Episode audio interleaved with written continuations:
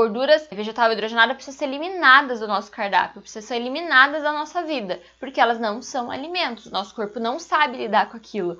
É uma molécula sintética que vai ficar rodando pelo corpo ali, causando uma obstrução bem grande no fígado, né? Aumentando o nível de gordura no fígado. Óleo de soja, de canola, de algodão, esses óleos de garrafa plástica, nenhum deles é bom para você. Então substitua por azeite de oliva, por óleo de coco, por manteiga, por ghee, enfim, gorduras boas que vão fazer bem para você.